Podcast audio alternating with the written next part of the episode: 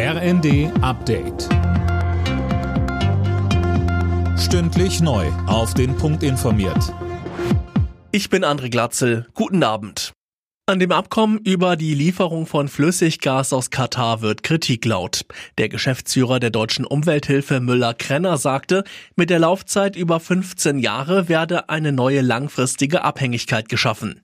Auch Linksfraktionschef Bartsch äußerte sich kritisch. Ich finde es etwas verfrüht, das jetzt als einen großen Erfolg darzustellen, denn es hilft weder für diesen noch für den nächsten Winter. Wenn ich mit Bürgerinnen und Bürgern bei mir im Norden rede, dann kann ich überhaupt nicht erklären, wieso wir so problemlos Gas aus Katar importieren können.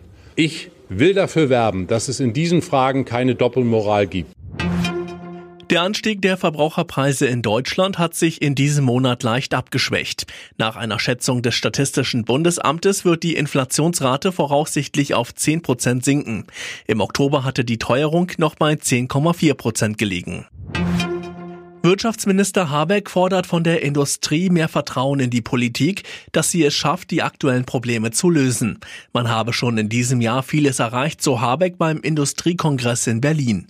BDI-Präsident Russwurm machte allerdings klar, dass die Gefahr der Abwanderung real ist. Von 600 Mittelständlern haben über 20 Prozent uns gesagt, dass sie in sehr konkreten Planungen sind, wesentlich getriggert durch Energiekosten. Aber wir haben auch Chancen, Dinge zu kompensieren durch Kompetenz bei uns. Das heißt, wir müssen versuchen, möglichst andere Handicaps klein zu machen, damit wir so gut wie möglich mit diesem Handicap umgehen können.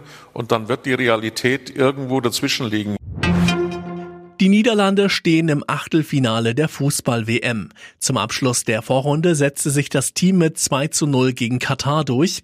Der Gastgeber ist mit 0 Punkten raus. Ebenfalls weiter ist dagegen Senegal nach einem 2 zu 1 gegen Ecuador. Alle Nachrichten auf rnd.de